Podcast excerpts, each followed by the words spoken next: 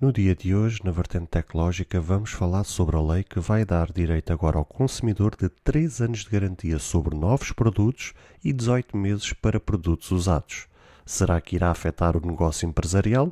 Coloque o fone no ouvido ou aumente o som da coluna, que a vertente tecnológica vai começar agora.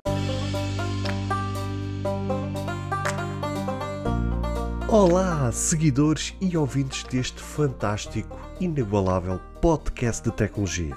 Eu sou André Silva e esta é a nossa, a vossa vertente tecnológica.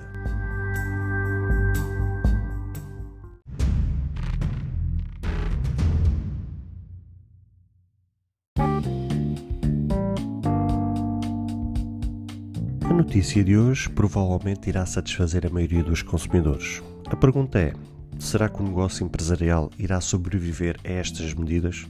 Estou aqui para dar o meu ponto de vista. É já a partir de 1 de janeiro de 2022 que os consumidores passarão a beneficiar de 3 anos de garantia sobre bens como eletrodomésticos ou equipamentos digitais. O intuito para o qual foi tomada esta decisão de aumentar para mais um ano de garantia tem como objetivo aumentar a proteção dos consumidores, pois nos últimos anos tem havido uma crescente competitividade dos mercados. Do que se pôde perceber, irá abranger não só produtos que estão em estado novo, ou seja, lacrados ou que nunca tenham sido abertos, e produtos recondicionados.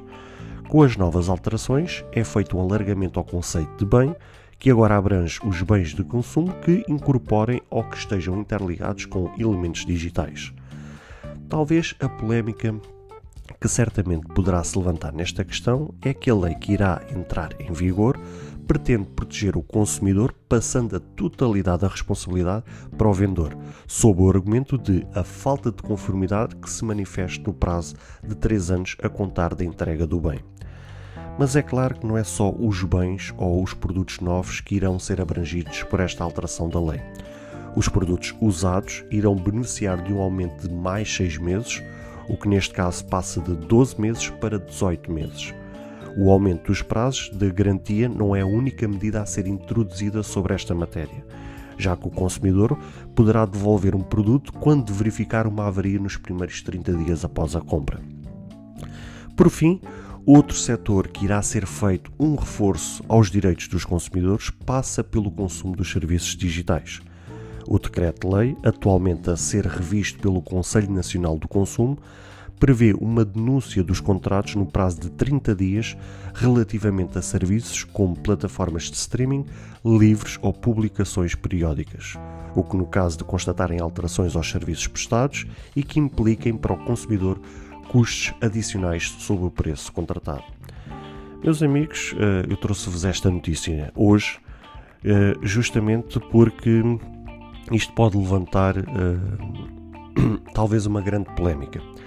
Isto porque é, este tipo de notícias ou este tipo de alterações que vai acontecer agora em janeiro de 2022 pode ser uma espada de dois gumes, ou seja, hum, existe aqui os dois lados da moeda. Existe o lado do consumidor, tal como eu e tal como vocês, consumidores, mas existe também o, o lado do vendedor, ou seja, o lado do negócio, o lado empresarial.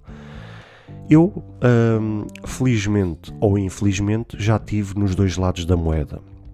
Ou seja, tanto sou consumidor como também já tive negócio próprio. Uh, e também estava abrangido por estas questões, apesar que o meu negócio naquela altura não era um negócio propriamente uh, de fazer uh, deste tipo de devoluções, ou seja, o meu negócio era um negócio alimentar, ou seja, de venda de porta a porta, uh, e que previa que, e previa neste caso, um, era eu que decidia ou não, ou seja, a lei não me obrigava a isso.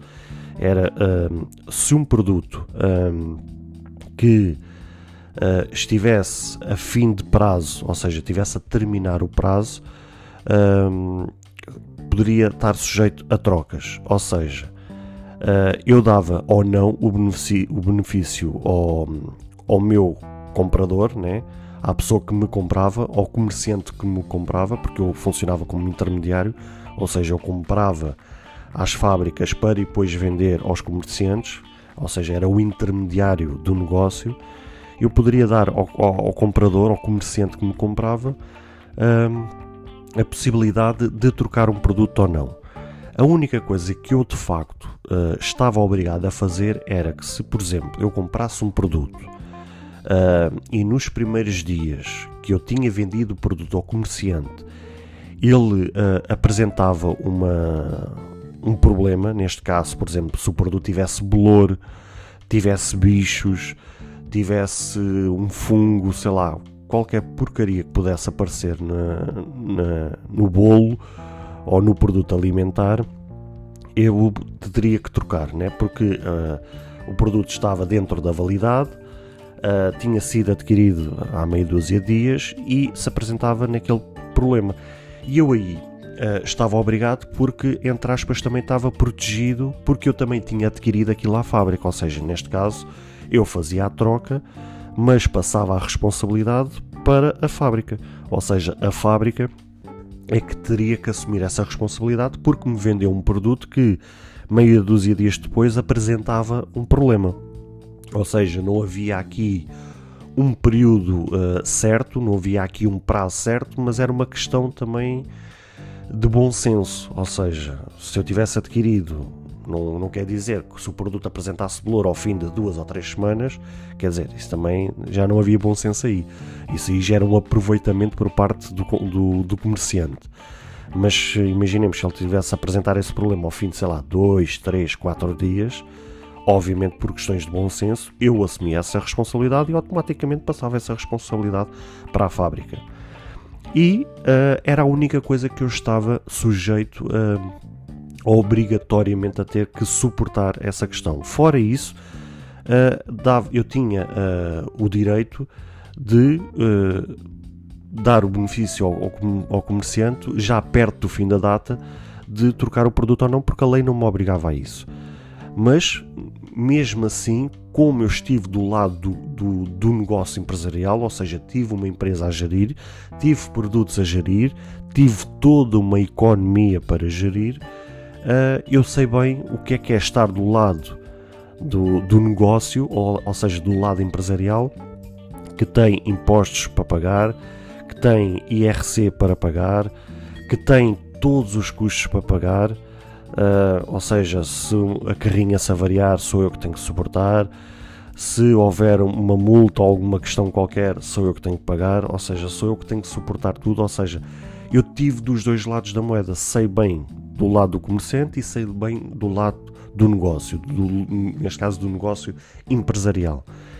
E, e é, isto é complicado porque para nós consumidores isto é uma medida excelente, ou seja, vai-nos dar mais um ano de garantia para produtos novos ou recondicionados e vai dar mais seis meses para produtos usados, o que é 5 estrelas. Agora, será que os comerciantes, será que os vendedores, será que as fábricas, a indústria, o negócio empresarial irá sobreviver uh, é, mais esta alteração que passa para eles a responsabilidade de suportar por mais tempo um, algum problema sobre o produto?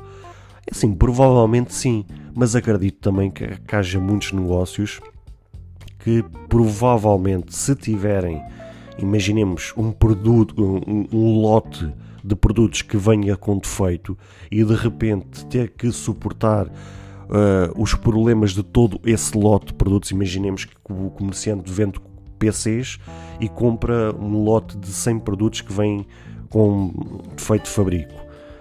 Já vocês repararam, por exemplo, o comerciante ter que estar sujeito a, a, toda a problemática, a toda a insatisfação, a ter que lidar com reclamações, a ter que lidar com processos relativamente a um lote produtos que veio que ao fim de dois anos e tal surgiu um problema e é um defeito de fabrico. Ou seja, isto é complicado. Por isso é que já os negócios, eh, ou os comerciantes, ou as empresas há muito tempo tinham implementado a questão das extensões de garantia. Ou seja, o cliente pagava um custo adicional para uh, ter uma salvaguarda extra. Mas lá está, pagava. Se houvesse algum problema, o cliente tinha pago aquele produto, estava salvaguardado e o, o problema se resolvia. Não havia problema para o fabricante, para o vendedor, porque uh, tinha sido pago antecipadamente um valor adicional além do valor do produto para ter essa questão resolvida. Mas se o produto não houvesse, não, não se apresentasse com nenhum problema, era, era um lucro extra para os negócios. Ou seja, eles não só tinham lucrado com a venda do produto, como iam lucrar com, com um valor extraordinário. Isso, sinceramente, era a medida para mim mais justa. Agora, se é justo ou não os preços que são praticados pelas extensões da garantia, isso é assunto para outra discussão, para outro tema, para outro debate. Porque aí, se calhar, já sou de acordo com os valores, se calhar, em, muitos, em muitas extensões de garantia que são implementadas por determinadas lojas, por determinadas fábricas, por determinados comerciantes, se calhar aí uh, sou de acordo que são um pouco abusivos. Se calhar deviam ser valores uh, mais condizentes com a nossa realidade. Agora, para mim era uma boa medida. Neste caso aqui, passar obrigatoriedade, ou seja, vocês imaginam, por exemplo, pequenos negócios que mal sobrevivem no dia a dia, ainda terem que suportar mais um ano para produtos novos e mais seis meses para produtos usados. Uh, por um produto, vocês já repararam, quer dizer, então uma pessoa que compra um produto e se apresenta um, um defeito ao fim de dois anos e nove meses e de repente há ali um negócio a, a ter que sobreviver ali a conta gotas e de repente dois anos e nove meses depois leva com, com o cliente ali à porta a dizer assim, olha, tenho aqui este problema.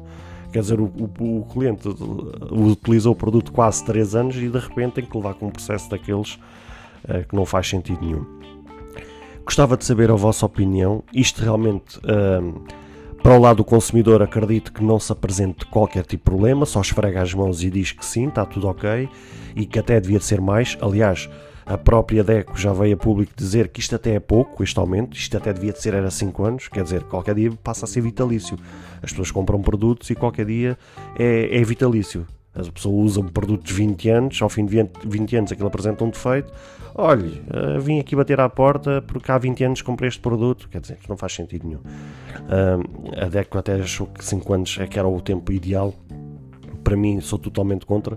Até sou um pouco contra este aumento uh, que foi feito agora, justamente porque eu estive do lado do outro lado e sei como é que as coisas funcionam. Por isso, gostaria de saber a vossa opinião. Uh, se vocês concordam ou não com estes aumentos. Acredito que vocês que são consumidores uh, possam até achar que, que, que esta medida é, é boa, mas uh, se vocês também se colocassem no outro lado e fossem vocês o vendedor, se fossem vocês o vosso negócio próprio, se vocês achariam bem estas alterações que estão a ser implementadas agora a partir de 1 de janeiro de 2022.